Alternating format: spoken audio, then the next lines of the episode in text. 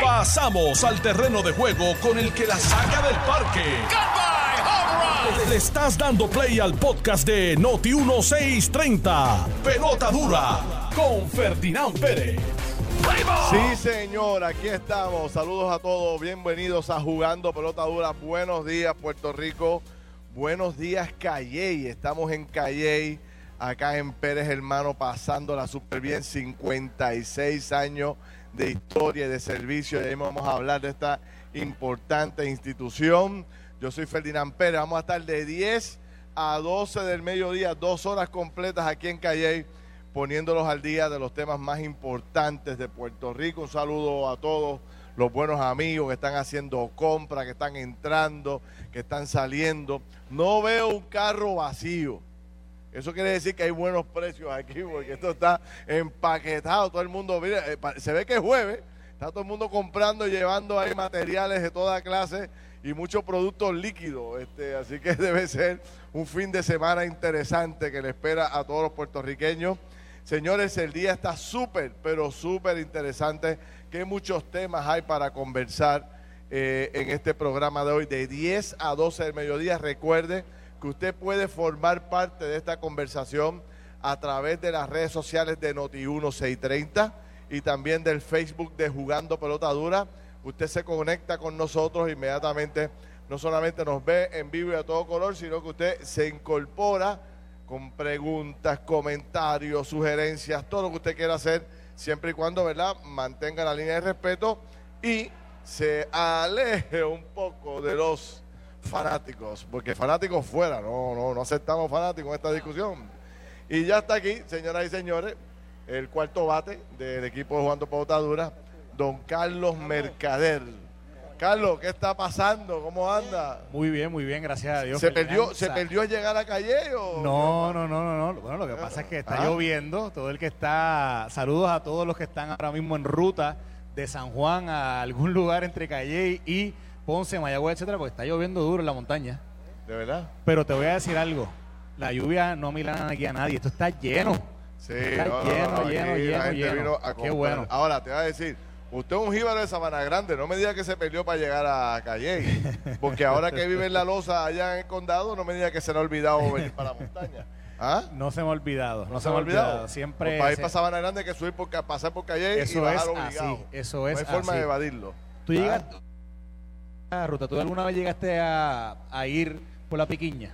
Sí, claro. ¿Tú conoces hace- la piquiña? Digo, hace, hace yo no sé cuántos años que yo no paso por ahí, pero Pues yo- eh, llegué a tomar una ruta con mi papá por ahí. Yo conozco la duda. piquiña. Yo Sí. conozco desde la piquiña hasta ahora el expreso y pero Sí. la verdad es que estaba lloviendo, pero nada, saludos aquí a todos, a, to- a todos Seguro. nuestros amigos aquí en Calle, saludos a toda la red audiencia. Mira, vamos a hablar de nombramientos. Eh, el presidente del Partido Popular estuvo en Noti1 hay un buen rato hoy. Vamos a hablar de nombramientos, vamos a hablar de la guerra del Partido Popular, vamos a hablar de Alejandro García Padilla. Vamos a hablar de la Universidad de Puerto Rico, señores. Siguen cerrados los portones de la Universidad de Puerto Rico. Vamos a hablar de, eh, de lo que ha divulgado Luis Raúl Torres como los primeros gastos que salen a la luz pública de Luma, señores, los, famo- los famosos gastos alegres que el representante Luis Raúl Torres ha identificado. Y eh, vamos a hablar también de la posibilidad de una sesión extraordinaria y de lo molesto que anda el gobernador con los legisladores del Partido Popular Democrático. Ahorita vamos a tener aquí precisamente, precisamente don Carlos Mercader. Vamos a tener aquí a la presidenta de la Comisión de Nombramiento del Senado de Puerto Rico, mano derecha, hace un tiempo atrás, de nada más y nada menos que José Pepito Pérez, que vamos a hablar con Pepito ya mismo, que tiene café en mano. Y está, Dios, eso no es un café, eso es que es una batida. ¿Cuántas onzas hay ahí de café? Pepito, Señores. ese café, ese café, cu- cu- ¿cuesta los 8 pesos que, que paga la gente Luma o cuesta más barato? Más barato. Más barato aquí, más barato. Ay, dura. Bueno, vamos a hablar de todo eso, así que usted manténgase conectado con nosotros porque hoy es un buen día. Además, eh, hemos tenido el privilegio de ser invitados por la familia de, de, José Pepito Pérez y estamos aquí hoy eh, en Pérez Hermano Cashankari, que es una institución importantísima en la industria de alimentos aquí en Calley y en todo Puerto Rico. Y aquí está don Pepito. Pepito, ¿cómo tú estás, hermano? Saludos. Muy bien, muy bien, eh, Ferdinand. Este, en primer lugar, eh, gracias, gracias este, por estar aquí eh, apoyándonos aquí en la empresa Pérez Hermano, igual que a Carlos Mercader. Eh, para mí es un honor y tienes mi admiración. Eh, Gracias, igualmente. Muy agradecido y, y como dije el año pasado, eh, somos Pérez y Pérez seremos. O sea, estamos honrando el apellido Eso, Pérez. sí, sí, sí, Ferdinand Pérez. Abraham Pérez en Puerto Rico, José Abraham Pérez, ¿qué tú Pepito? Pérez. José Papo Pérez. Evelyn Pérez y Maribel Todos, todos somos Pérez, yo soy Mercader Pérez. ¿También? Sí, Ah, mi no, mamá qué Pérez, mi así que todos somos Pérez. Qué pocos Pérez hay en Puerto Rico. A veces yo se me hace tan difícil poder conectarme con ellos, papo. ¿Tú conoces algún Pérez por ahí? José Unos Papo cuantos. Pérez. Aquí Saludos, está saludos. la mano derecha de Pepito, aquí el hijo. ¿Cómo está, José? Estamos muy Junto- bien, eh, junto- Ferdinand y juntos a Carlos. su- junto a su hermanita Evelyn. Así que muchas gracias por estar aquí con nosotros nuevamente, ¿verdad? Celebrando nuestro 56 aniversario, dándole gracias a este pueblo de Calley y a todo Puerto Rico por el apoyo que nos han dado sobre eh, estos 56 años. Y no menos importante, ¿verdad? Los clientes son la razón de ser este negocio y detrás de ellos pues está el grupo de compañeros de trabajo que son lo que hacen posible que estas empresas hayan llegado a 56 años, Ferdinand. ¿Cuánto- ¿Cuánta gente? Perdóname, Carlos. No, que ¿cuánta Pérez gente- Hermano es como una familia. Exacto. eh, con todos sus empleados, con todo. ¿sabes? Pérez Hermanos en Calley no, so- no es la familia Pérez, todo lo que representa. Así mismo es, este Carlos. Y tenemos que darle gracias a Dios, ¿verdad? Porque mi padre, que lo tenemos aquí presente hoy, con 77 años, y a mi madre María de los Ángeles Rivera Vázquez, que esa también es la capitana de este barco. Saludos, mami, a mis hermanas Evelyn Pérez, Maribel, a todos los sobrinos, José Francisco, José Ricardo, José Alejandro, María Alejandra, es mi esposa Brenda, a, es. Arnaldo, a José Arnaldo, a Nicole, que está allá afuera, y a, y a mi hijo, que ya está aquí, tercera generación, Arnaldo Pérez con José. El heredero. Así que ahí Wow. hay, hay para algo con el favor y la bendición de Dios, con el trabajo que ha logrado mi papá ¿Cuánto, estos cuánto- 56 ¿De años. cuánto consta ya la familia de, de Pérez Hermano? ¿Cuántos empleados ya tienen ustedes a través de Bueno, este directamente nosotros tenemos 175 empleados entre lo que es la Wow. empresa Pérez Hermanos Cachancari y las divisiones de negocio de los real estate. Indirectamente, pues, eh, tenemos varios conglomerados de real estate que estarán alrededor de dos mil y pico empleados indirectamente. Wow, han crecido Increíble. ustedes en 56 años de historia. Y hoy me dijeron, escuche bien señores, para que no pierda tiempo, hoy hay unos especiales únicos, únicos. Tengo aquí el, el- el flyer especial para el 56 aniversario y hay de todo, señores, a unos precios. Ahorita Pepito nos pone al día de lo que usted puede venir a conseguir, por si, pero si quiere conseguir especiales, hoy es el día. Hoy es el día. Definitivamente. Ustedes Ferdinand. siempre están con especiales, pero hoy hay algo Ya, particular. ya podemos comentarlo, Ferdinand, para darle una, embocadura. Tírate algo, tírate algo. Tírate que algo tengo ahí. aquí a una viene, joven que es muy viene. conocida aquí en la empresa, Sí, eh, sí, sí. Yamarilis Torres, que va a ser la que nos va a estar diciendo Yamarilis. Dime tres especiales que tú dices que están brutales. Que están brutales. Dime Vamos a ver, Yamarilis. Yo, le llevo el micrófono. Vamos a ver, vamos a ver, Vamos. dime tres. Bueno, saludos. Estamos celebrando la espectacular venta del aniversario 56 de Pérez Hermanos. Oferta solo hoy jueves 18 de noviembre. Dime tres, dime tres que tú dices están fuera de liga. Dime, tú que conoces Tenemos especiales. el arroz rico o maribel, grano mediano, paquete de 10 de 3 libras a 8.98. Ok, tienes uno, dime el otro. Y para acompañarla tenemos habichuelas Goya, caja 24 latas de 15 onzas a Ajá. 9.98. Chuletas de cerdo primer corte 10 libras o más a 48 centavos. Muy bien, muy bien. Ahí tienes tres, ahí tienes tres. Ahí tiraste tres especiales muy buenos. Vamos ahorita con los otros especiales para seguir hablando de estos temas que son importantes. Eso así, para la familia, Ferdinand, para que vengan familia. para acá. Bueno, ahorita vamos a hablar de esta historia, vamos a hablar un poco de Pérez Hermano, de todo lo que representa, especiales, ofertas, todo.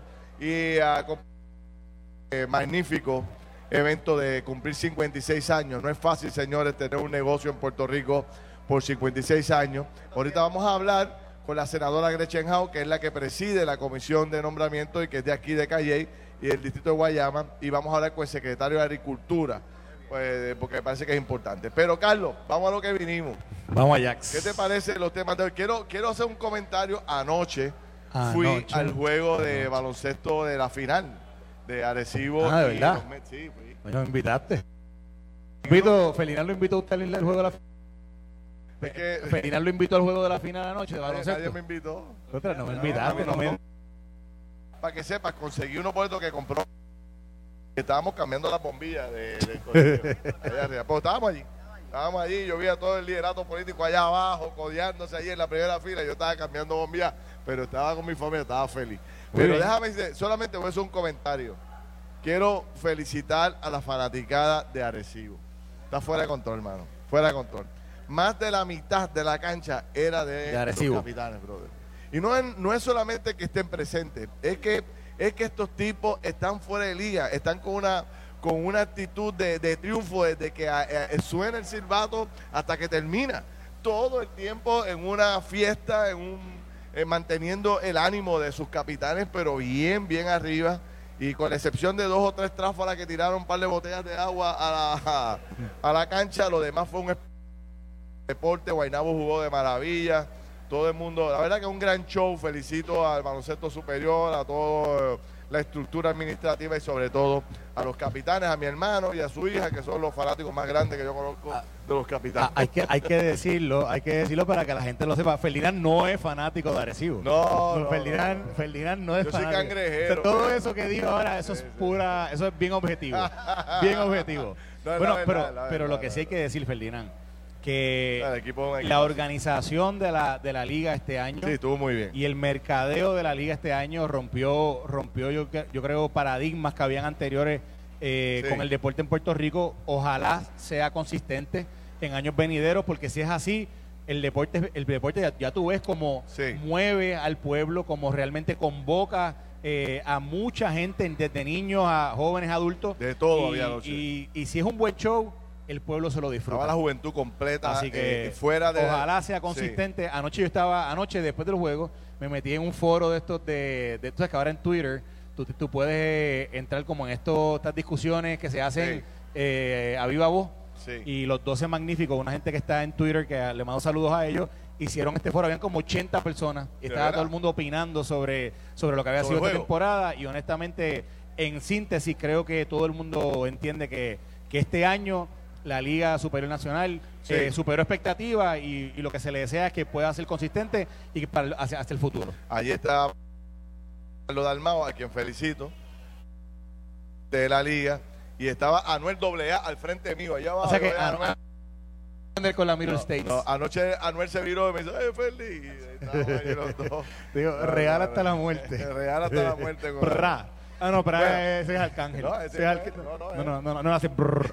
Eh, eh, el que hace brrr es Arcángel. Bueno, eh, señores, los temas de... Ayer salió Luis Raúl Torres adelantando los primeros gastos de Luma, los primeros gastos que él pudo identificar. Y entonces, de esos gastos y de esa información que hizo pública, pues están los gastos de que si un café vale 8 pesos, de que si todo y cada uno de los gastos que realizan los, vicepresidentes o, los- o la alta gerencia de Luma se la cargan a la tarjeta del pueblo de Puerto Rico. Eso es lo que estaba dando a entender Luis Raúl, desde un café a un pote de tinelón. eh, o sea, to- cuanto detalle empezó a describir Luis Raúl como, como cosas básicas que cualquier persona compraría de su bolsillo. Esta gente lo compran con la tarjeta del pueblo, pero dejando ese tema, que yo sé que, tú quieres comentarlo, el tema que a mí sí me sorprendió es la cantidad de celadores que tenemos oficialmente en, el, en, el- la, en la Autoridad de Energía Eléctrica y ahora Luma. En el pasado teníamos mil, mil doscientos. Han dicho los exdirectores de la Autoridad de Energía Eléctrica que yo he entrevistado, mire, para poder estar al día y poder responder ante una emergencia, Puerto Rico necesita no menos de mil celado- celadores.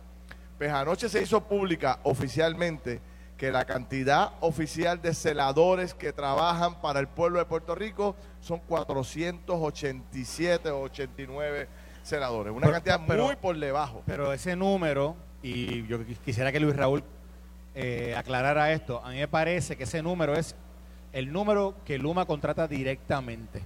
Pero ya tú- nosotros hemos reportado en otras ocasiones, hemos discutido este tema en otras ocasiones, de que se han organizado compañías de celadores, incluso municipios habían eh, creado, yo no sé si cooperativas, etcétera, de celadores y que también están siendo contratados por Luma. Y no estoy seguro que ese número de otros celadores que también están trabajando con Luma como subcontratistas están en ese ahí en, el, en lo que estaba hablando Luis Raúl A mí me parece que no lo están O sea, que incluyendo. esos son los que trabajan directo. ¿Tú crees que Sí. subcontratados hay otro, otro Sí. paquete de gente? Sí. Bueno, Luis Raúl dijo ayer, sería bueno aclarar eso, ¿no? Me parece interesante el punto que tú traes. Luis Raúl decía ayer que esa es la totalidad de los celadores que tenemos eh, para enfrentar cualquier crisis. Pero tú tienes un punto, podría ser que esa es la nómina directa, pero hayan contratado otras compañías que provean el servicio. Yo, a mí me parece que no está incluido eso. A mí me parece que solamente están buscando, ellos identificaron lo, a la gente. acué- Acuérdate, ¿cuál fue la controversia aquí cuando lo de los celadores? Que si Luma los había contratado, que si cuánta, que, que si los traslados, etcétera. Así que los números que están viendo allí, los números que él está hablando públicamente, y de nuevo, invito a Luis Raúl que, que, que me aclare esto Claro, si, si claro. no, si yo estoy equivocado. Esos números de los que él está hablando son de los números de los, de los contratados directamente por Luma, no así de los que han subcontratado a través de las diferentes, ya sea o compañías o cooperativas o etcétera, que, que yo sé que han Pero ¿por contratado a través del tiempo. Sí, fíjate lo que te quería yo decir sobre esto. Esta es una contestación que debería dar el gobierno de Puerto Rico, no Luma. O sea, si, si, si es tan importante para el país tener representantes oficiales en la calle, pudiendo resolver, eh, restableciendo la energía eléctrica cuando venga la crisis, ¿por qué no es un número oficial? ¿Por qué este misterio detrás de los números de los celadores? ¿Por qué hay que ir al tribunal para saberlo? Ya se fue al tribunal, se entregó la información, ahora se dice que son 480. Tú levantas una bandera y dices, oye, ¿y los que están subcontratados? Pues ¿por qué no? ¿Por qué eh, eh, Omar Marrero, el secretario de Estado que negoció esto, o Fermín, Contré- Fermín Con Fermín Fontane. Fermín Fontane, que fue el que negoció el contrato, ¿por qué no aclara este punto? Bueno, ¿Por o la no se- empresa, o la o misma la empresa. propia empresa. Mire, Empresa. señores, vamos a despreocuparnos de este asunto, no le demos más vueltas. Lo que dice Carlos Mercader es verdad. Hay 400 por aquí y 300 más subcontratados. O Carlos Mercader no tiene razón. Lo que son 487 y se acabó. No aparece nadie más. Porque un punto que destacaba ayer en el informe que en la revelación de representantes es que de esos 487, 200 acaban de llegar. Son novatos. O sea, que no conocen el juego, no conocen el país, están en un Que está proceso de bueno. adiestramiento. Eso está bien. Está bien, pero solamente tenemos Oportunidad 200. de empleo. Ok, pero entonces la realidad es que 200, la realidad es que tenemos 280 y pico que sí conocen el que trabajo, que, trabajado sí 10 años conocen el país y que si hay una emergencia, tú tienes 280 que van a salir a comerse en la calle. Los Claro. 200 tienen que irse de ayudantes de estos otros para poder hacer el trabajo. Bueno, pues entonces la pregunta es, ¿estamos bien protegidos? Eh, ¿Tenemos un buen equipo en caso de una emergencia? Esa es una pregunta, me parece que es fundamental, porque no la contestan. Bueno, yo creo que la han contestado Todos anteriormente. tenerla. Yo creo que la han contestado anteriormente. Incluso, yo te diría que esto no se está convirtiendo en un issue más grande y Luis Raúl le está dando énfasis en otros gastos porque yo, ¿verdad? Quiero pensar que han identificado que ese tema que ellos quizás pensaban que iba a ser un gran eh, tema de controversia, un gran tema de discusión, no lo ha sido hasta ahora entre los documentos que le han provisto. Y por eso es que entonces estamos hablando de los cafés de Starbucks.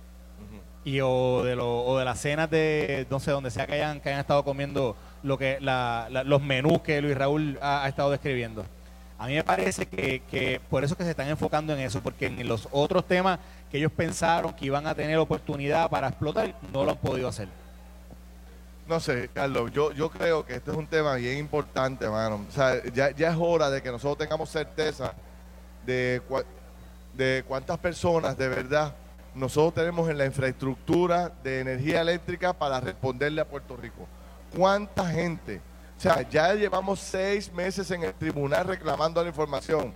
Ahora toda esa información la tiene el legislador. El legislador dice que solamente hay eh, esta cantidad, pero entonces podría ser que hay otros por otro lado. Chicos, pero qué revolú, mano. está bien pero la verdad pero es que ¿por qué no se hace? ¿Por qué no se dan los datos pero- correctos? Pero yo yo creo de nuevo que aquí ¿Cuál es esto, era un tema, esto era un tema que se había venido discutiendo hace un tiempo. Pero- se había aclarado, yo creo. yo- Pero ¿quién lo aclaró?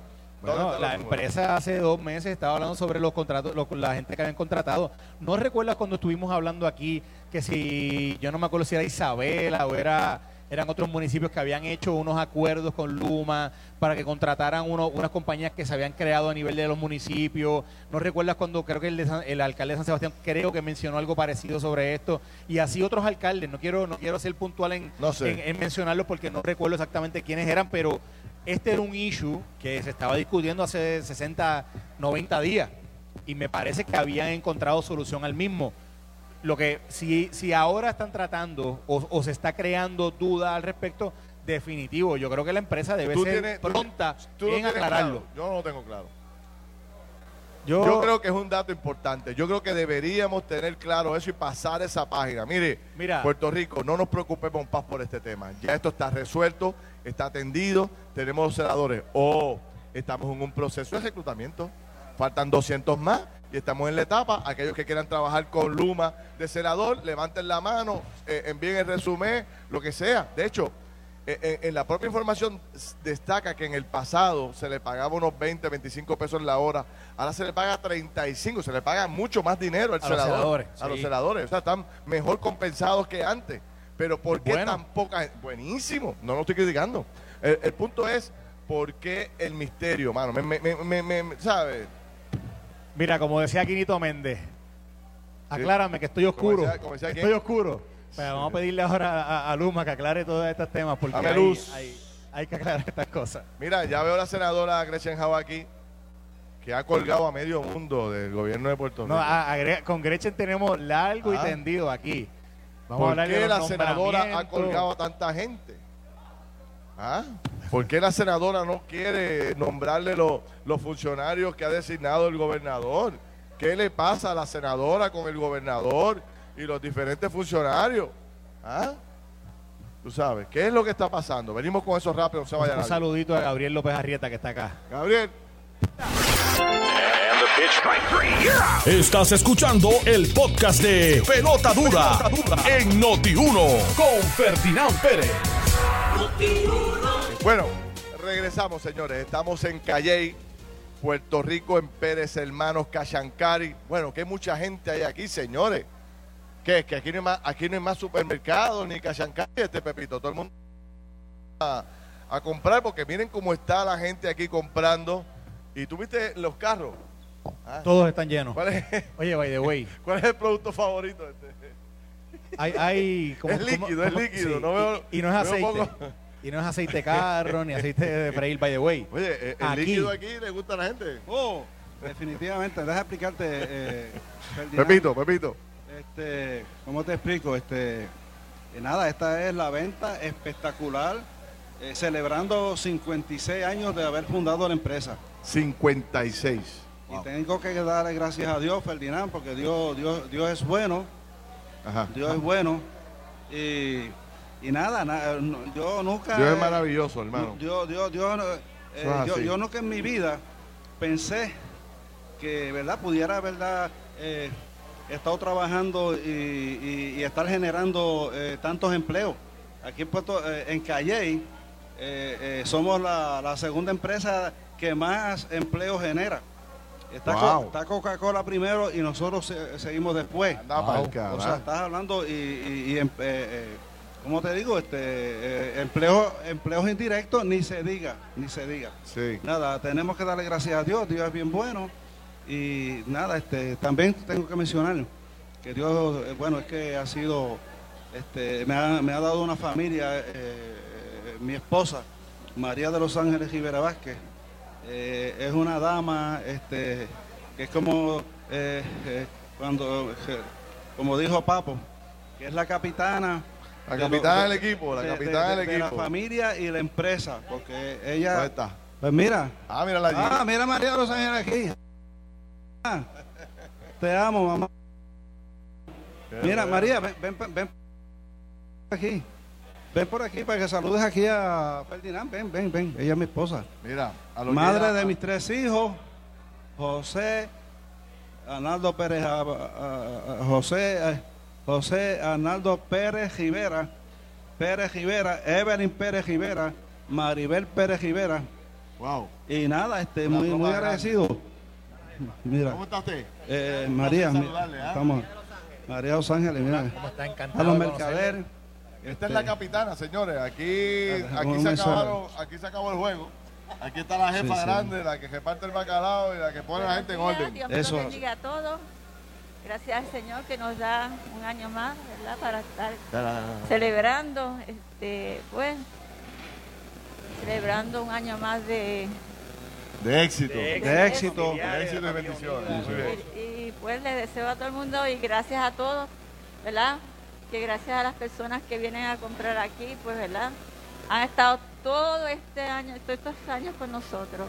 Y estamos bien agradecidos, pero le damos la gracia a Papito Dios, que siempre ha estado con nosotros cuidándonos. Muy bien. Gracias, mi Señor. Muchas gracias, Muchas mamá. gracias, muchas gracias. Agradecido, María. Gracias, gracias, Mira, gracias. hoy tenemos con nosotros de invitado a la senadora Gretchen Howe, que es la senadora del distrito de Guayama y que al mismo tiempo eh, es la senadora que preside comisiones importantes, entre ellas está al frente de la comisión de nombramiento. Senadora, ¿cómo está usted? Gracias a todos los que nos están escuchando, los que nos sintonizan y los nos acompañan en el día de hoy. Qué bueno, qué bueno. Bueno, el, placer es nuestro, este, máximo con todo lo que está pasando allá en el Senado de Puerto Rico y, y todo lo que está ocurriendo eh, dentro del Partido Popular. Me alegra poder conversar con usted. Usted conoce muy bien esta empresa en primer lugar porque usted, eh, bueno, pues es, es de aquí, de Calley, Sí, por eso me acomodo al lado de mi ex jefe, del señor Pepito Pérez. trabajó con Pepito Pérez muchos años, conoce esta empresa y ahora está en el Senado de Puerto Rico. Eso es así, señor Pepito Pérez. Cuando comencé a caminar por este mundo empresarial, eh, él es parte de mi zapata como profesional. Aquí adquirí la disciplina necesaria y gracias a Dios pues ahora estoy fungiendo desde el Senado de Puerto Rico. Lo que, no, co- lo que conozco es servir y eh, para eso estoy todos los By días. the way, Ferdinand, yo no sé si tú sabes, pero la senadora es de las personas en Puerto Rico que más conoce cómo operan los alcaldes. O sea, que ella trabajó Sí. también con Rolando Ortiz en la asociación de alcaldes. Ella era la directora ejecutiva y a, a todos esos alcaldes que ahora parece que están como amotinados, que hay motín a bordo en el PPD, pues, eh, quizás es que la senadora le hace falta. Bueno, tuve privilegio de ser la primera mujer directora ejecutiva de ese gremio. Eh, de aquí de Pérez Hermanos salí a trabajar en el municipio, como dice Mercader, y luego de ahí pasé a, ser la primera mujer directora ejecutiva de la Asociación de Alcaldes. La experiencia fue buena. Eh, a veces las mujeres, bueno, todo el tiempo las mujeres traemos nuestros eh, dotes, nuestro- nuestras capacidades a la mesa y a veces trabajamos mejor entre equipos, hombres y mujeres, así que quizás sí hago falta, pero mi, mi, mi, mi espacio en el Senado de Puerto Rico me lo he disfrutado y sé que hay mucho por hacer y mucho por servir a la familia puertorriqueña. Bueno, pues hablemos de eso. Vamos a hablar de sus funciones allá en el Senado de Puerto Rico, que aquello está, que usted toca la puerta así para abrirlo y, y le coge cala- eh, electricidad, fuego, aquello está botando fuego. ¿Ya tú fuiste? Literalmente. ¿Te pasó ido, eso? chacho, yo para allá no voy. ni- yo mando a Gabriela allá que bregue. Mire, senadora, cuénteme, ¿qué está pasando allí? Eh, aquello está... eh, ah, se me ha hecho difícil conseguir populares en estos días. Eh, no aparecen mucho para salir a defender o para aclarar o para dar explicaciones. No sé por qué, pero eh, muy difícil. Eh, la carta de Toñito Cruz ha jamaqueado la cúpula del Capitolio y, no sé, esta mañana escuché a José Luis Dalmao, está dando cara, está agresivo, está en todos lados explicando su punto, pero algunos plantean que los senadores han dejado solo a Dalmao. ¿Es cierto eso? No, no es cierto. Nosotros estamos recién culminando la segunda sesión eh, ordinaria. Eh, nosotros somos 12 miembros bajo la delegación del Partido Popular. Ahí tenemos que cubrir todas las bases. Yo soy portavoz alterna de la mayoría, así que ciertamente tenía que estar tan que estaban en esta sesión. Eh, de este, de este cuatrenio es que la mayoría de senadores y senadoras somos de distrito y nos exigen también eh, los representantes del distrito, las, familias, que volvamos. Así que ayer yo terminé la sesión y ayer yo estaba en Orocovis atendiendo una situación de unas familias que no tienen agua al día de hoy, que le llega el agua turbia a, sus residencias, que no pueden ni consumirla, ni cocinar, ni lavar ropa. Así que para eso me eligieron a mí. Tengo que representar al distrito y tengo que eh, cumplir con esa responsabilidad de de hacer los llamados correspondientes a la agencia. No hemos dejado solo José Luis, hemos estado en constante diálogo, eh, las preocupaciones siempre existen y estas dinámicas siempre se dan en los diferentes gremios que, que eh, agrupan líderes y ciertamente son situaciones que pasan, pero no puede a trabajar. Yo represento 15 pueblos del distrito de senatorial de Guayama, que tiene una diversidad de eh, complejidades como que todavía hay gente que no tiene techo, las escuelas están todavía sin abrir completamente, eh, hay, personas sin agua, hay personas que todavía tienen que llamar a sus casas cuando salen de trabajar a ver si hay agua, si hay luz, para eso yo siempre quiero ser esa facilitadora para entonces eh, optimizar los servicios que necesita nuestra familia puertorriqueña. ¿Por, qué? Vamos a entrar en, dos o tres temas rapidito. ¿Por qué Volker no fue confirmado? ¿Por qué eh, eh, Mariano Mier, ¿qué se llama? Mariano Mier. Mariano Mier, el de seguro, tampoco fue confirmado. Mira, Eh, ¿Cuál era el otro? ¿Por qué el secretario de Educación tiene problemas en estos momentos dentro del Senado de Puerto Rico? ¿Qué información es la que hay Sí. De hecho, que no quieren revelar? Que están en, que- No, no, están su haciendo- compañero, su compañero Javier Aponte dijo, mire gobernador, no me empuje, no me obligue, yo no quiero hacer público la información. Lo hemos estado protegiendo, pero si me obliga voy a hacer vista pública y vamos a sacar este, todo lo que tienen escondido en los closets de esta gente. Algo así fue, fue lo que dijo. Pero Ferdinand y Mercader, ustedes saben que cuando uno da un paso al frente al servicio de Puerto Rico, eh, es de valiente decir que sí, pero eso también conlleva un proceso de análisis profundo de cada uno de los candidatos.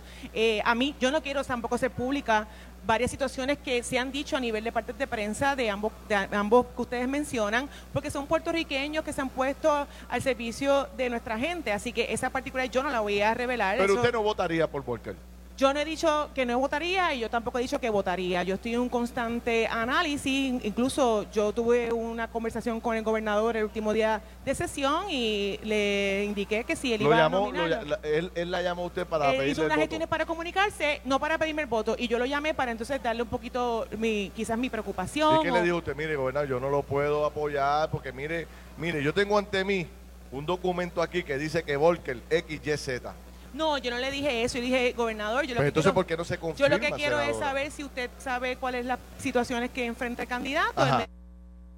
Un poquito de rush, así que tenemos que volver a retomar ese- esa conversación ahora en la próxima sesión, pero también quiero destacar que el secretario de Educación, que fue nombrado ahora en propiedad, el licenciado eh, Eliezer Ramos, él ha trabajado muy bien con esta servidora, casi todos los planteamientos que yo le he llevado de las escuelas del distrito, él los ha podido eh, trabajar, eh, siempre man- se mantiene en comunicación O sea, usted conmigo. está conforme ahí, usted votaría por él. Bueno, yo- a mí nunca me gusta adelantar mi voto, pero por lo menos ya él ha dado indicio de que sabe trabajar en equipo, sabe cómo eh, sacar aparte cualquier diferencia que podamos tem- tener, que lo más importante es la educación del país, porque los niños y las niñas es el activo más grande que tenemos para Pero Puerto Rico. a veces el mensaje de la legislatura es un poco distinto a ese que usted acaba de decir. Porque fíjese, digo, y esto vamos a hacer un análisis de alguien que lee los periódicos y lleva leyéndolo por un año.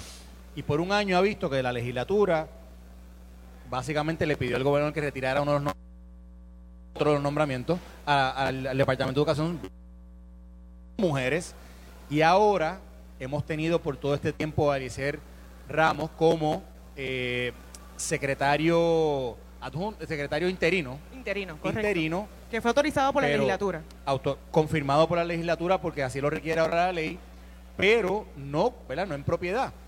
Y si uno lo analiza, hace un año, ¿cómo es que todavía Puerto Rico no tiene un secretario de educación en propiedad? Bueno, como quién es la muy culpa bien- de eso? ¿De quién no, es? como tú muy bien dices, el licenciado Eliezer Ramos, la legislatura prestó su consentimiento para que él ocupara la silla de forma interina.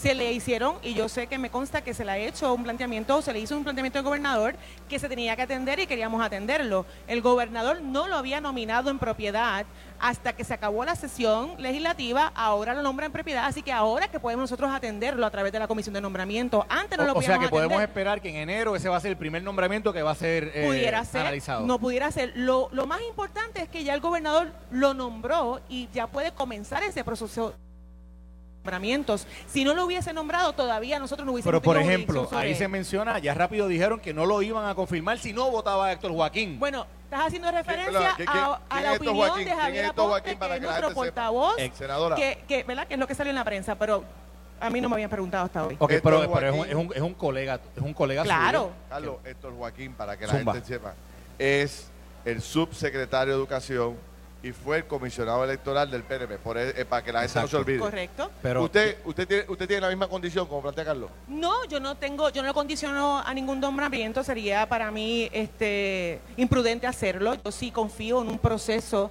de análisis profundo de la Comisión de Nombramiento y esta servidora como senadora, como he hecho con todos los nominados. El Departamento de Educación es el departamento más importante que tiene Puerto Rico, es el que se encarga de formar nuestros estudiantes. Pero ¿y cómo lo hacemos entonces? Porque como dice Carlos, usted lo ve desde un punto de vista, pero el portavoz de la mayoría ha dicho públicamente, mire señor gobernador, usted tiene que entender que esto es un gobierno compartido. Y aquí pues tenemos que, en otras palabras, repartirnos los nombramientos entre los que ganamos, porque todos tenemos poder aquí. Él está diciendo, si Héctor Joaquín es el subsecretario, no vamos a darle el voto para, para que se convierta en secretario. que tiene nuestro compañero Usted la tiene, Javier usted la tiene.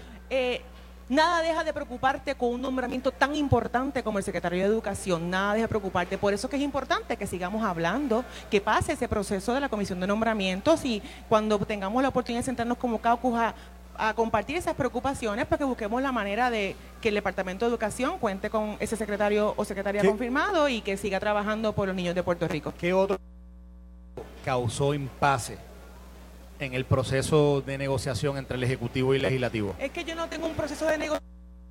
Este, Mercader, yo- O sea, que, o sea, que otros compañeros de que están hablando de que ha habido un tirial entre el Ejecutivo y lo que decía Ferdinand ahora, que parece que el Ejecutivo no entiende que esto es un gobierno compartido, etcétera. Esa no es su filosofía ni es su visión. No, yo pienso, como dije al principio, cuando un puertorriqueño, una puertorriqueña lo nombran para un cargo público, es un escrutinio que tenemos que cumplir eh, responsablemente a través de la comisión de nombramientos. No es justo hacer público ciertas cosas que esa persona pudiese enfrentar dentro de ese proceso. Así que negociación, yo no estoy en proceso de negociación, yo estoy en proceso de evaluación constante y todos los días pudiera bien. Una información nueva. Y una pregunta. Su compañero, y de nuevo, y que le estamos haciendo preguntas en base a unas expresiones públicas. Claro, claro. donde él dice, él dice que ellos tienen información que pudieran hacer pública de algunos de los de algunos de los nombramientos hechos por el gobernador si el gobernador ¿verdad? No, no da su mano a torcer o no negocia o no, ¿verdad? no toma ciertas decisiones. Yo pregunto, si realmente esa información que él tiene es tan nociva, es tan preocupante, ¿por qué mejor no cuelgan al candidato, a, a la persona y ya? Porque lo correcto sería Claro. que si usted tiene información Sí. negativa de un candidato, es decir, ese no va y se acabó. Pero, pues, en las conversaciones que tuve en los últimos días, vamos a volver a mirar los informes, vamos a traerlos a vistas públicas, vamos a dar esa oportunidad a ver si ellos pueden demostrar que se puede subsanar algún error, alguna omisión algún incumplimiento que hay. Mira, si a nosotros los senadores y las senadoras la vara es tan alta para cumplir con tantos requisitos financieros, tanto requisitos de, de- yo para mí que yo soy abogada de educación jurídica continua, tenemos que cumplir con tantos requisitos, mira, vamos a hacer un ejercicio responsable, vamos a mirar los expedientes otra vez y el gobernador ciertamente tiene la determinación de volverlos a nombrar o no, los volvió a nombrar. Ahora nos corresponde volver a mirar cada uno a ver si ciertamente prevalecen los, cuestionamientos o las cuestiones que están con cada uno de esos nombramientos que tuvieron que volver a entrar en el proceso y ver si hay solución. Si no hay solución, así se lo informaremos al gobernador. Senadora, ¿qué, qué pasó con Albert Torres? El senador de Guayama que tiene una querella presentada por unas empleadas eh, de, su propia oficina que lo acusan de un comportamiento inadecuado. Este, ¿Se le ha tirado un toallazo a Albert Torres allí en la Comisión de Ética del Senado? ¿O Mira, no? como todos saben, yo sigo siendo presidenta de la Comisión de Ética del Senado de Puerto Rico, pero en este caso está presidiendo la vicepresidenta de la comisión, que es Mariali González. Yo pedí inhibirme y estaría incumpliendo con el proceso de inhibición esta situación. Es un proceso que está sucediendo ahora mismo en- ante la Comisión de Ética y cuando se resuelva, todos vamos a, a- a enterarnos de la, de, de- de la conclusión que ha, de- ha determinado los propios miembros de la Comisión. Así que yo estaré incumpliendo, Usted no opinar. participó en nada de ese análisis. De, ese- de- no, de- yo solamente estuve al principio cuando se presentó la querella, la recibí y la presenté a los miembros de la comisión. Luego pedí inhibirme y ahí entonces estoy imposibilitada de ver ni siquiera un papel sobre ese caso. Mi- mi- mira, voy, voy a, a quizás hablar, yo, sé que es un cuerpo hermano, el cuerpo, los representantes, el tema de, Ma- de Mariana Nogales. Hay una impresión, o por lo menos en la discusión pública, de que estos asuntos éticos no están necesariamente, o las decisiones que se están tomando, no están siendo basadas en el precedente, en los precedentes que ha habido anteriormente. Y que por alguna razón han querido, eh, digamos, tratarlo un poco con paños tibios. En, en el caso de Mariana Nogales se menciona, y esto es mención, ¿verdad? Esto no necesariamente eh, es así, pero se habla de que, ¿verdad? que hay tantas fallas en esos procesos de, de, entregar documentos que todos se vieron, "Mm, espérate, si le damos algo muy fuerte aquí a Mariana, nos va a caer también a nosotros. ¿Cómo uno desti- puede, puede destilar hacia el pueblo confianza, transparencia, si en, estos, en estas oportunidades que tienen de, ¿verdad? de juzgar a sus pares y utilizar el precedente como se ha juzgado anteriormente a otros, la impresión es que se está haciendo leniente o que se está tratando de tirar un toallazo? Bueno, yo no puedo eh, opinar sobre el proceso de Mariana Logales. Ella todavía también está enfrentando un proceso ante la Comisión Correspondiente de Ética de la Cámara de Representantes. Yo no, no sé quién para juzgar ese proceso, pero si me estás preguntando sobre la transparencia y la confiabilidad que nos pueden tener las familias puertorriqueñas a nuestras ejecutorias, los invito a que caminen conmigo por el Distrito Senatorial de Guayama. Yo les puedo dar fe que yo no conozco otro camino que no sea servir y ese es el norte. No podemos olvidarnos que tenemos un país que tiene varias y muchas situaciones que hay que trabajarlas. Todavía este siglo eh, enfrentamos niños maltratados, mujeres que todavía no gozan de los derechos que yo puedo quizás hoy eh, enfrentar y que gozo de ellos. Así que no puedo juzgarla, solamente le pido a la familia puertorriqueña, les pido a todas esas personas que me dieron su confianza para trabajar para ustedes, que yo sí estoy haciendo las cosas bien, legales y correctas, porque no conozco otro camino. Muy bien. En, en el caso de, de- del Senado, la Comisión de Ética, ¿tiene representantes del sector privado? Tiene ¿O solamente están los integrantes que son senadores? No, no, porque hay dos paneles. Uno, un panel de ciudadanos que revisan los informes financieros y hay un panel de ciudadanos que revisan las posibles querellas que pueden llegar. Así que son entes externos E- que ese vienen. panel pudo haber revisado lo de eh, Albert Torres. Tiene que revisarlo. Tiene que revisarlo. Tiene que revisar y así lo hizo. Lo digo no porque yo estuve presente cuando revisaron lo de Albert, sino lo digo porque hubo unas querellas antes que yo tuve que eh, ponerle, ponerme a disposición, eh, eh, mostrarle los expedientes y ese es el proceso que indica el reglamento del Senado de Puerto Rico. Muy bien. Esto fue el podcast de Noti1630. Pelota dura con Ferdinand Pérez. Dale play a tu podcast favorito a través de Apple Podcasts, Spotify, Google Podcasts, Stitcher y notiuno.com.